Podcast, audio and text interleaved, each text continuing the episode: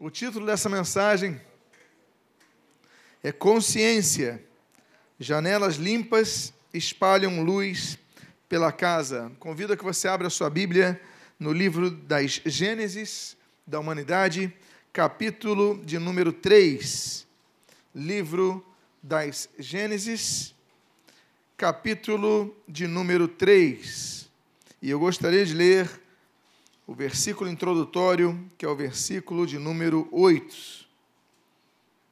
E diz a palavra de Deus: Quando ouviram a voz do Senhor Deus, que andava no jardim pela viração do dia, esconderam-se da presença do Senhor Deus, o homem e sua mulher, por entre as árvores do jardim. Oremos, Pai amado, Deus bendito. Nós pedimos, fala conosco nesta manhã, abençoa as nossas vidas e o que fazemos, o fazemos agradecidos sob o sacrossanto nome de Jesus, a quem amamos, a quem servimos, a quem seguimos, a quem anunciamos, a quem proclamamos, a quem aguardamos em nome dele, do Cordeiro de Deus que tira o pecado do mundo, que nós a ti oramos. Amém e amém. O texto introdutório mostra que depois do pecado, quando Deus aparece, como de costume, se materializa de alguma forma ali no jardim do Éden. Depois do pecado, Adão e Eva se escondem da presença do Senhor. Por que, que eles se escondem? Porque pecaram. Mas por que, diante do pecado, eles se escondem de Deus? Por causa de uma coisa que todos têm Hoje vamos dar um estudo bíblico sobre a janela da alma, que é a consciência. Vou pedir então que fique sempre atento à minha, à minha direção aqui, o pessoal do, do, do Data Show. O verdadeiro progresso da humanidade está em sua consciência, dizia Albert Einstein. Para Einstein, a consciência do homem é uma grande, um grande registro do progresso em relação, por exemplo, aos animais. George Washington, ele dizia o seguinte: a consciência é a chama que Deus deu. Apague esta chama e você perderá o calor e a luz, e com isso a direção e a esperança. Todos têm consciência. Uma vez perguntaram: será que a consciência é suficiente para a pessoa ser salva? Será que a consciência é suficiente para a pessoa uh, atingir a salvação? Será que bastando uma boa consciência, eu tenho uma boa consciência, então eu chego à salvação, não preciso do Evangelho? Vamos tratar sobre isso nessa manhã. A consciência, ela é gerador. Quando nós olhamos para o passado e para o presente, ela causa dor na pessoa quando nós olhamos para o passado e vemos os erros do passado. Então você fica com a consciência pesada, não é verdade? Poxa, eu causei aquilo, eu fiz aquilo, eu prejudiquei alguém então, o fato de você remeter-se ao passado em sua memória e a observar algum erro que você cometeu, e quiçá todos aqui tenham cometido erros no passado, não posso julgar a todos por não conheço, mas é possível que alguém lembre de algum erro que gostaria de voltar ao tempo e corrigir. E você olha e você fala assim: Poxa, eu errei. Isso causa uma dor, um pouquinho de dor. Mas também no presente, quando nós somos omissos em algo, quando nós sabemos que devemos fazer algo e nos omitimos, isso também causa dor, por quê? Porque a nossa consciência pesa. Ok, pode avançar. Existem três formas de nós entendermos consciência: a evolucionista, a da psicologia moderna e a teoria bíblica. A teoria evolucionista, ela diz então que a consciência do homem, ela evolui com o tempo. Então o homem vai evoluindo no seu conceito de experiência, o seu conceito empírico, o seu conceito, enfim, de, de, de absorção quanto aos conhecimentos, e ele também vai amadurecendo a sua consciência. É um conceito certo? Sim, não há nada de errado nisso. Ele vai crescendo e vai amadurecendo. A psicologia moderna também não erra. Ela também traz um elemento correto quando ela diz que a consciência é produto do meio. Nós podíamos aqui é, é, colocar em termos que a consciência é um, é um, é um, é um nitrato da sociedade, um produto cultural. Então, por exemplo, se nas culturas, algumas culturas, uma determinada postura é certa, mas em outras culturas não é certa. Nós vemos, por exemplo, quando eu era criança, eu fui ver uma reportagem sobre índios, a questão uh, dos índios, uh, vila, vilas boas, etc. e tal. E nós vemos ali naquela cultura, aqui no Amazonas, as mulheres desnudas na parte, de, na parte superior. Para eles não havia nenhum problema nisso. Para nós, houve um choque. Por quê? É um, um, um contexto cultural. Você vai na Rússia e homens se saúdam dando um beijo na boca, dando o chamado selinho, me permitam uma expressão popular. Para nós, isso é agressivo.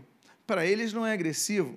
Então, existem valores que são culturais e que trazem peso na consciência a alguns, a outros não trazem. Nós temos questões, por exemplo, eu lembro que nós tínhamos uma igreja na África do Sul numa determinada região da África do Sul, e ali chegando tinha um senhor que se converteu. Ele se converteu ótimo e tal. Ele apresentou a esposa, oh, muito prazer, a sua esposa, assim. Vou lhe apresentar minha outra esposa. E ele apresentou a segunda esposa. Ah, aí você não sabe se dá muito prazer, você não fica desconcertado. Ele falou: Olha, e as minhas duas outras estão ali. Esse homem chega na igreja com quatro esposas, se converte com quatro esposas. Na cultura dele não havia nenhum problema, mas na nossa há. E esse é um problema que nós aprendemos a lidar em missiologia, numa matéria, uma disciplina, na verdade, chamada missiologia, as questões culturais. Então, será que a consciência é um norte? Ou será que a Bíblia é o norte? Então, a teoria, a psicologia moderna, ela aponta que a consciência ela é fruto, é o produto do meio. Mas nós temos uma terceira teoria, que é a teoria bíblica. A teoria bíblica, e não estou dizendo que as outras duas estejam erradas, mas a teoria bíblica ela, completa, ela completa e complementa. Ela diz que nós fomos criados à imagem e semelhança de Deus. Nós somos fruto e espelho de Deus. E Deus revela a sua vontade na sua palavra. Então, a nossa consciência, como filhos de Deus, de servos de Deus, deve ser regida pelo que Deus aponta nas suas escrituras. Agora, o contexto de certo e errado todos nós carregamos. Há contextos que em todas as culturas, não sei quem já leu o Fator Melquisedeque, por exemplo, o contexto, o contexto que está amalgamado na alma humana, por exemplo, da existência de Deus. Você vai em tribos do mundo inteiro que nunca ouviram falar do Evangelho, e você dificilmente vai encontrar uma tribo que seja ateia. Eles vão adorar algo, vão adorar o sol, ou vão adorar uma árvore, ou vão adorar os antepassados. Eles vão buscar algo para cultuar. Por quê? Porque, como diria Dostoiévski, nós temos um buraco em nosso coração que é do tamanho exato de Deus. Ou seja, isso faz parte de nossa consciência o entendimento de que há um ser superior às nossas vidas, independente da cultura. Um outro caso, por exemplo, é o matar. Nas culturas, há peso sobre a morte homicida, a morte assassínia. Todos lamentam morte, porque o contexto paternal, o contexto maternal é forte em todas as culturas. Até mesmo se nós olharmos a questão dos animais, procure chegar perto de uma cria. Nós tínhamos uma gatinha quando eu era jovem. Lá em casa tinha uma gatinha chamada Vivi, era minha irmã, Simone. E uma vez ela deu, ela deu cria. A Vivi era muito dócil. Eu chegava e a gente chegava e fazia carinho na Vivi. Mas quando ela teve cria, eu me aproximei dela. Quando eu me aproximei dela, ela estava dando a amamentar, eu vi todos os dentes dela na minha direção. O que, que é isso? É o instinto materno. Proteção. Proteger a sua cria. Então, todos nós temos a morte de uma criança é sempre lamentável. Ah, mas temos os astecas com seus sacrifícios, temos e a cultura tal, a cultura tal. Sempre, claro, houve as questões das influências satânicas em todas as culturas, que aí vai entrar a palavra de Deus, a questão do, do, do, do, do morticínio de crianças, né? a questão do infanticídio, então permita-me usar o termo mais correto, mas nós temos então a questão das culturas, mas nós temos sempre sofrimentos. Quando nós lemos, a, a, por exemplo, o culto a Moleque, ou também chamado em nossas Bíblias de Moloque, Moleque exigia, e que no, os gregos chamam de Cronos, é, o Moleque exigia ah, que se, se sacrificasse o primeiro filho, o primogênito. O culto a Moleque era um culto muito barulhento. Havia tambores, porque quando colocava aquela criança nos braços de Moleque, ah, os braços eram de cobre, então a criança começava a derreter e começava a gritar. Os pais choravam, as pessoas choravam, então por isso eles batiam tambores. Os tambores eram batidos para evitar que as pessoas ouvissem os choros da criança e os choros dos pais e dos parentes. A mortandade, então, é um fator preponderante em todas as culturas. Agora, a teoria bíblica, então, ela delimita, ela coloca limites, ela aponta onde a, até onde a consciência humana deve ser regrada, porque sim. Se nós olharmos sociopatas, se nós olharmos pessoas, eles têm uma consciência, mas um outro tipo de consciência. Para eles não é tão errado matar uma pessoa. Então, o que é consciente? Para um, para outros, é uma inconsequência de consciência. Pois bem, vamos avançar. Vamos começar falando sobre a consciência na Bíblia. O texto do Salmo 139, versículos 23 e 24, dizem assim: o texto diz assim: Sonda-me, ó Deus, e conhece o meu coração. Prova-me e conhece os meus pensamentos. Vê se há em mim algum caminho mau e guia-me pelo caminho eterno. Vale observar que consciência na Bíblia muitas vezes tem o nome de coração. Naquela época, eles não sabiam que o coração era apenas, e apenas me permitam o termo, porque é apenas um músculo, bombeador é uma bomba, que ele então faz bombear o sangue por todo o corpo. Mas eles pensavam que os sentimentos vinham do coração. Por quê? Porque há pessoas que, por causa de sustos e fortes emoções, morriam, parava o coração. E o que acontece? Realmente acontece. Né? A carga de adrenalina, um influxo de sangue, então o coração não aguenta. Mas eles pensavam que a sede das emoções não estava na mente, estava apenas o racional, mas o emocional estava no coração. Por isso que eles falam assim: sonda o meu coração. Por isso que nós falamos para a pessoa que nós amamos: olha, você é o coração da minha vida, você é etc e tal. Porque o coração era associado aos sentimentos. Obviamente, depois se descobriu que os sentimentos não estavam no coração, ok? Eles fazem parte de nosso cérebro, estão aqui é, catalisados por todo um processo neurológico que é absorvido e concatenado pelo nosso cérebro. Mas o salmista aqui diz assim: sonda, meu Deus, e conhece o meu coração, ou seja, meus sentimentos. E é o que ele fala, e conhece os meus pensamentos. Ele fala: vê se há em mim algum caminho mau, vê se há em mim algo que eu estou pensando errado, se eu estou agindo errado. Por quê? Porque Davi tinha consciência. A pessoa que tem consciência, ela procura não errar, ela procura fazer as coisas certas. Depois nós temos a questão do ethos, nós temos a questão da ética, mas aqui nós vemos a preocupação de Davi de não entristecer Deus, de não fazer nada errado. Ele sabia que tinha coisas erradas no coração dele.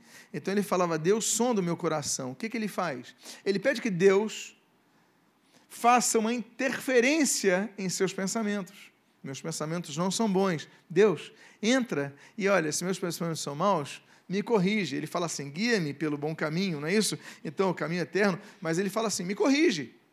Corrige meus sentimentos. O que é isso? Consciência. Vamos ver a consciência como parte da nossa constituição moral, e nós vemos ali em Atos, capítulo 2, versículo 37, o seguinte: Ouvindo estas coisas, Compungiu-se-lhes o coração e perguntaram a Pedro e aos demais apóstolos: Que faremos, irmãos?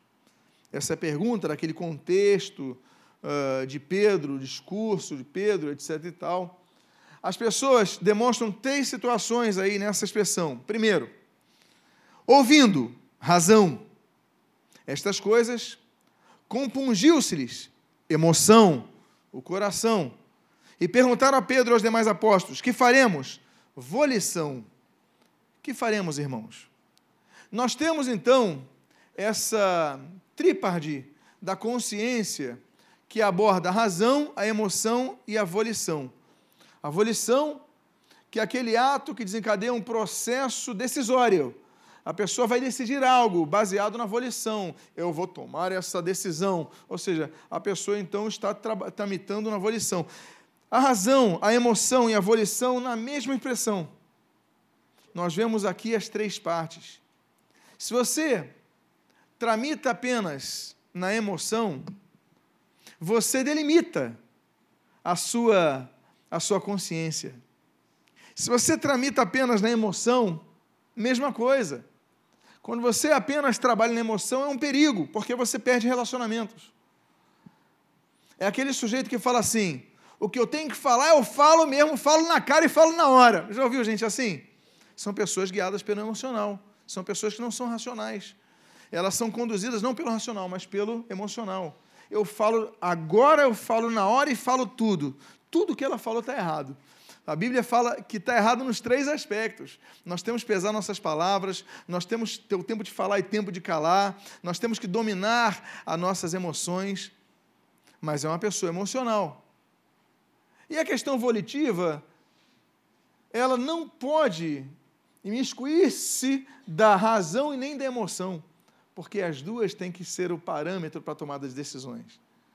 Então, a consciência, é importante que nós analisemos, vejamos e percebamos que a consciência, ela, ela é vulnerável.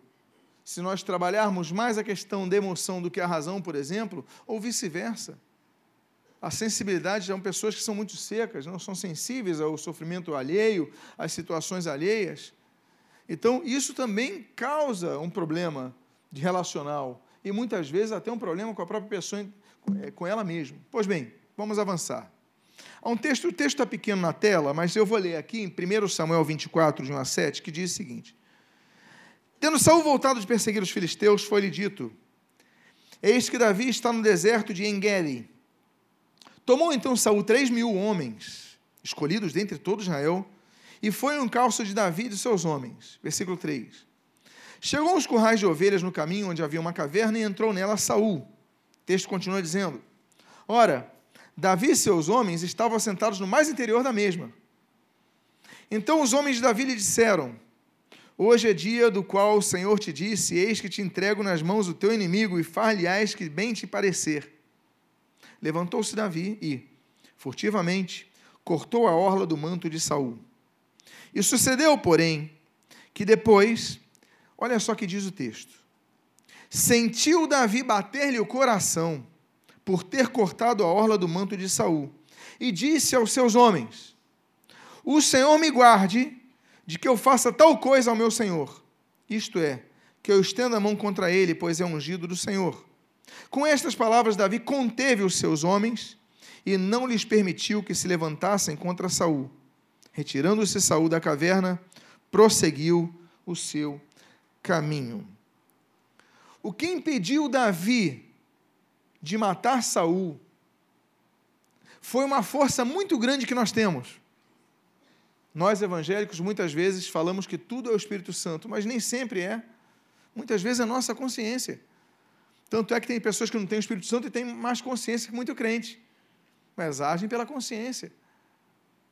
Quando eu, outro dia eu estava vendo de relance uh, uma, um sueco que, que salvou muitos judeus na Segunda Guerra Mundial e um brasileiro, no período de Getúlio Vargas, também embaixador brasileiro, que salvou dando visto a muitos judeus para virem para o Brasil, contra a ordem de Getúlio Vargas, contra a ordem de Getúlio Vargas, esse homem riscou sua vida, sua carreira, tudo. Mas por que, que ele fez isso? Ele não era convertido, mas ele tinha consciência. Olha só, nós vemos aqui um problema. O problema, então, agora começa a colocar a questão cultural. Na cultura deles, daqueles homens, Davi estava sendo perseguido por inimigo. Em muitas culturas, eu não falo cultura quanto a região, eu falo cultura humana, da natureza humana, entranhada na humanidade. Davi estava sendo perseguido por 3 mil homens. Ou seja, estavam em Engedi. Nós estivemos em Engedi em fevereiro. Mostrei para eles, olha aqui, Davi foi perseguido, aqui é a caverna de, que, que eles foram, é, escondi, que ele escondeu e, e acabou que Saul se encontrou com eles. Era muito simples acabar com a perseguição. O Saul entra na caverna sozinho. Ele tinha que entrar, ele tinha que ficar sozinho um tempo.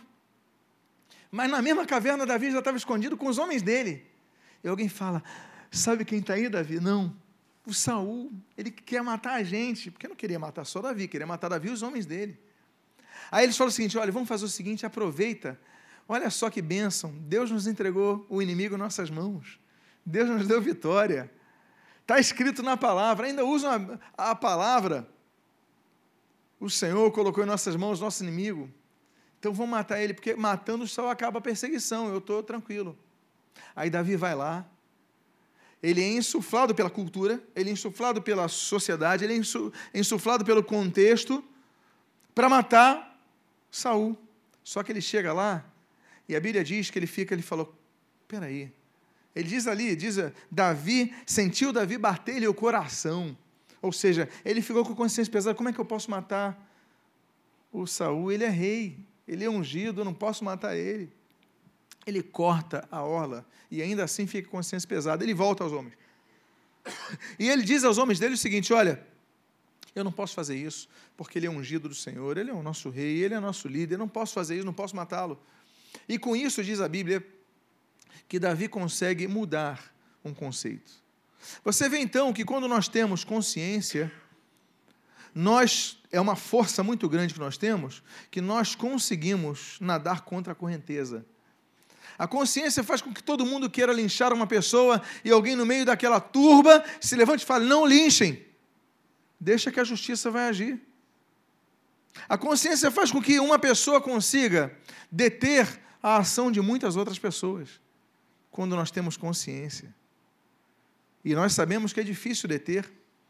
Max Weber, um dos pais da sociologia, ele sempre ensinou que a massa tem um poder muito grande sobre o indivíduo.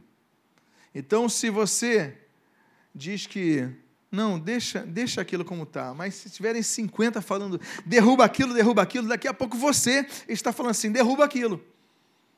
E daqui a pouco as pessoas estão jogando pedra naquilo e você está jogando pedra naquilo sem ter consciência porque está fazendo isso. As mobilizações populares, no período da, de 2013, vocês lembram quanta quebra-quebra houve na cidade? E pessoas que não tinham nada a ver com a situação, pessoas pacíficas, iam para processos pacíficos, eles acabavam se envolvendo no quebra-quebra, quebrando coisas, sem saber por quê. Por quê? Porque por causa de massas de manobra, mobilizadas por determinados indivíduos, e muitos deles financiados, acabam contagiando, isso é normal. Agora, o que detém a pessoa de fazer o errado? A consciência. O que deteve Davi, os homens de Davi a de, de fazerem o mal foi a consciência do Davi.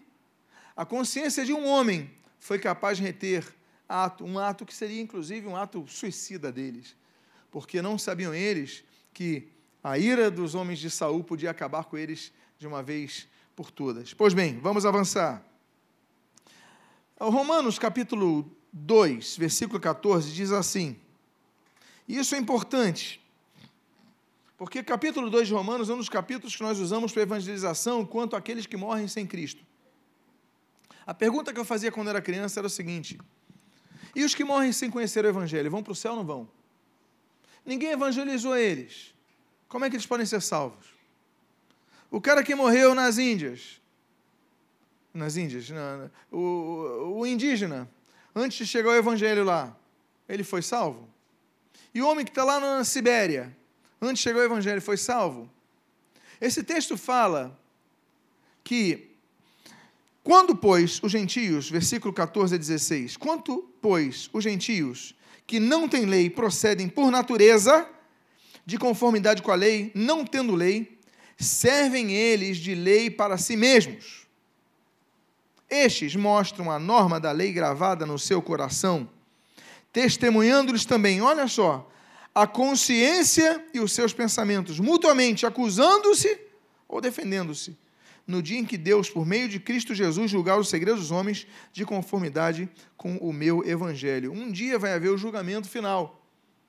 E no julgamento final, aqueles que sem lei pecaram, sem lei serão julgados.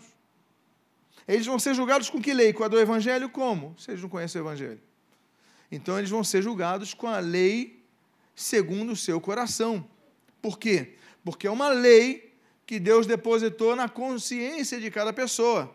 A questão do, do matar, a questão do roubar, e várias outras questões. Então, com base nesta lei, não com base no Evangelho, mas em conformidade com o Evangelho, as pessoas vão ser julgadas. Portanto, cada um de nós tem um tribunal em nossas vidas. Quando eu via Tom e Jerry, quantos são dessa época, do Tom e Jerry? Pois bem, havia em vários desenhos de Tom e Jerry, em determinado momento aparecia o Tom, aí de repente aparecia um, pim, um demôniozinho com o desenho do Tom, vermelhinho, com tridente, falando, faça isso, faça aquilo. De repente aparecia no outro lado um pim, um anjinho do Tom, com duas asinhas, branquinho, é, o azulzinho, e falou, não faça isso. Quantos lembram dessas, dessas imagens? Pois bem, isso é a consciência. Nós temos consciência.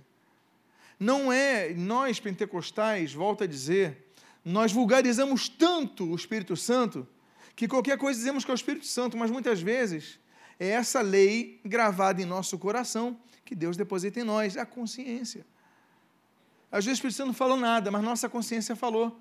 Claro que nossa mente está cativa a Cristo quando nos convertemos, é claro que somos guiados pelo Espírito de Deus, uma vez somos filhos de Deus, é claro que muitas vezes, normalmente, o Espírito nos conduz, mas isso não oblitera a luz da nossa consciência inclusive porque ela quer fazer o mal, e muitas vezes não é o diabo, é a nossa carne.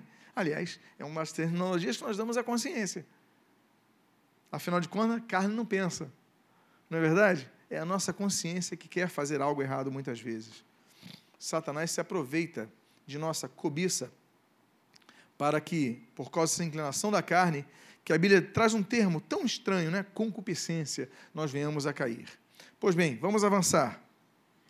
A consciência é insuficiente para orientar nossa conduta. Veja você, no livro de Tito, na carta de Tito, perdão, capítulo 1, versículo 15, o texto diz assim: Todas as coisas são puras para os puros. Todavia, para os impuros e descrentes, nada é puro. Porque tanto a mente como a consciência deles estão o quê? Corrompidas. O problema de nós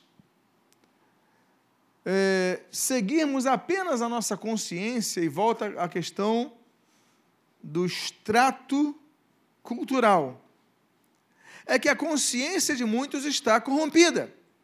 Por exemplo, volta ao sacrifício de crianças. É inatural, é inatural que alguém mate uma criança e não tenha peso na consciência. E começou durante um período, e esses movimentos começam e acontecem de repente, quando uma pessoa fala para aplacar a, a ira de um Deus, uma divindade, um ser, ou enfim, nós devemos sacrificar uma criança. Essa pessoa tem credibilidade, por mais que ela possa ser um sociopata, na época as pessoas não tinham esse diagnóstico, mas a pessoa sendo tendo uma retórica muito forte, tendo um, uma, uma, uma identificação com as pessoas e uma postura de líder, as pessoas seguiam e pronto, começaram a matar crianças, mas isso é natural. O que, que ele tinha? Uma consciência corrompida. Porque consciência é corruptível. Por que, que ela é corruptível? Por causa daquilo que Agostinho falou da natureza caída do homem. A natureza caída do homem é o que o faz pecar. É o que o faz desejar pecar. É a natureza que o empurra para o abismo e faz com que outras pessoas sejam levadas ao abismo também. Então, Tito diz que para essas pessoas impuras, descrentes, a sua consciência está corrompida. É por isso que a consciência não é tudo. É por isso que o Evangelho, a palavra de Deus, é o nosso norte, não a consciência. Porque a consciência de muitos se corrompeu. Para alguns, por exemplo, não há nenhum problema em adulterar. Uma vez conversando com uma pessoa em gabinete, ela falou o seguinte: não, minha esposa não me oferece o que eu preciso, a minha amante oferece e eu não vejo nenhum problema nisso. Não deixa de ter comida na minha casa, não deixo de dar atenção, é apenas uma parte da minha vida que eu me correspondo com outra pessoa. Qual o problema nisso, pastor? Qual o problema nisso? Era diferente de outro caso semelhante que eu tratei, que a pessoa falou: Eu estou envergonhado, pastor. Me ajuda. O mesmo caso com duas consciências. Uma consciência que mantinha a consciência limpa ainda que estivesse em pecado, e outro que tinha a sua consciência corrompida. Qual o problema nisso? Então nós vemos que consciência, ser regido apenas pela consciência, é um perigo. Vocês estão entendendo o que estou dizendo? Porque a consciência é variável. É aquele sujeito que matou, aquele bandido, serial killer que matou um monte de gente. Estou falando de Dexter, não. Estou falando de vários outros. Matou um monte de gente. E para ele está tudo tranquilo. Ele sente paz quando mata. Ele tem uma consciência? Tem, mas ela está em que nível? Corrompida. Existe um outro tipo de consciência, que além de corrompida, olha só o que diz o texto. 1 Timóteo capítulo 4, versículo 1 a 3. Diz assim: Ora, o Espírito afirma expressamente que, nos últimos tempos, Alguns apostatarão da fé por obedecerem a espíritos enganadores e a ensinos de demônios. Pela hipocrisia dos que falam mentiras e que têm cauterizada a própria consciência, uh, que proíbem o casamento e exigem a abstinência de alimentos que Deus criou para serem recebidos com ações de graças pelos fiéis e por quantos conhecem plenamente a verdade pela hipocrisia, versículo 2, dos que falam mentiras e que têm cauterizada a própria consciência. Eles começam a proibir casamento, a exigir abstinência disso, daquilo, etc. e tal. Cauterizado. O que é cauterizar? Há pessoas, então, que não têm apenas a consciência corrompida. Porque a consciência corrompida, por exemplo, e voltando a falar do sociopata, ele acha que não tem problema nenhum. Ele acha que qual é o problema? Agora, eu falando do que tem a mente cauterizada são os que falam mentira na cara de pau. Alguém já mentiu para você na cara de pau? Espera aí, além das eleições, claro, período de eleições. As pessoas mentem que com uma facilidade. É, assim, tem alguns tipos de vendedor que parece que estão chamando a gente de idiotas. Não é verdade? Não, esse carro daqui está zero quilômetro. Ah, ele encosta no carro, cai a lataria. Não, isso é o mais moderno que existe, cair a lataria. É a última moda. Para você ver como é um carro flexível, você pode guardar em peças no seu escritório. A pessoa quer vender a lua para você. Há pessoas que mentem escancaradamente. Outro dia eu estava vendo uma reportagem de uma, de uma mulher que ia só bater o ponto na, no emprego, aí filmaram ela, aí filmaram uns dois dias, três dias, ela batia o ponto e ia embora. Aí no outro dia, vem cá, você só bate o ponto e vai embora. Eu? Eu? Eu não, filmaram tudo. E a pessoa, da maneira, quase chora na tua frente. Eu? E fica indignada. Não é assim que acontece? Mentes cauterizadas, são hipócritas, falam a mentira. Agora, elas têm consciência? Tem.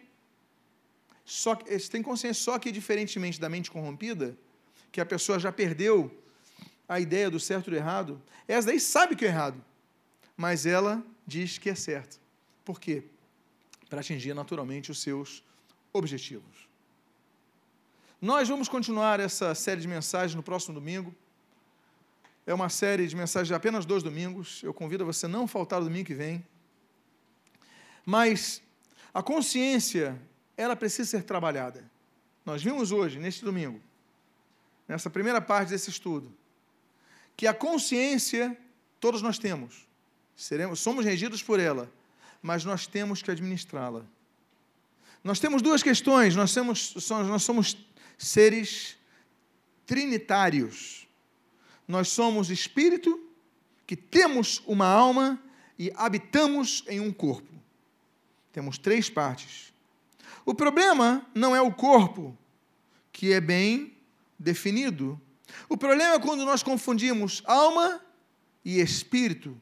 E muitos assim entendem que são apenas uma coisa.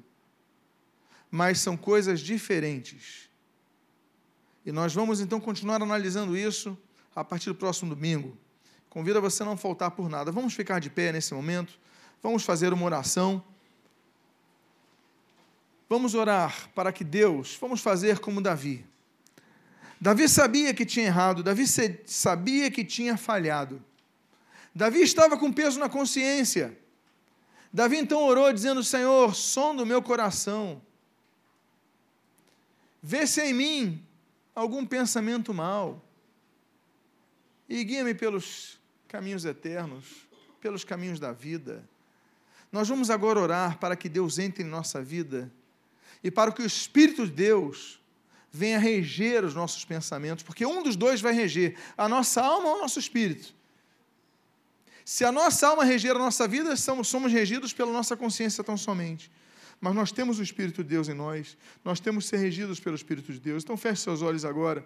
Vamos orar. Pai amado, em nome de Jesus, nós a Ti oramos, Deus, pedindo, Deus, intervém em nossas vidas e que em nome do Senhor Jesus os nossos pensamentos sejam cativos aos Teus pensamentos, a nossa mente seja cativa à mente de Cristo, que os nossos caminhos internos, que a nossa vontade interna seja capitaneada pelo Teu Espírito, não pela nossa alma. Nossa alma quer vingança, nossa alma quer sangue. Nossa alma quer tantas coisas que não estão de acordo com a tua vontade, ó Deus. Que não sejamos levados pelas nossas emoções, conduzidos pela turba que nos cerca, pelas multidões que querem levantar bezerros de ouro, mas que sejamos pessoas conduzidas pelo teu Espírito. Para isso, sejamos quebrantados por ti. Abençoa-nos, abençoa essa série de mensagens. Fala conosco e o que nós pedimos nós te agradecemos, pedindo, Deus, dá-nos uma mente limpa, dá-nos uma mente pura, então por isso pedimos, purifica a nossa mente, purifica a nossa alma, que sejamos regidos não pela nossa alma, mas ela seja apenas um instrumento nas mãos do Teu Espírito que habita em nós. E o que nós pedimos, nós te agradecemos em nome de Jesus. Amém. E amém.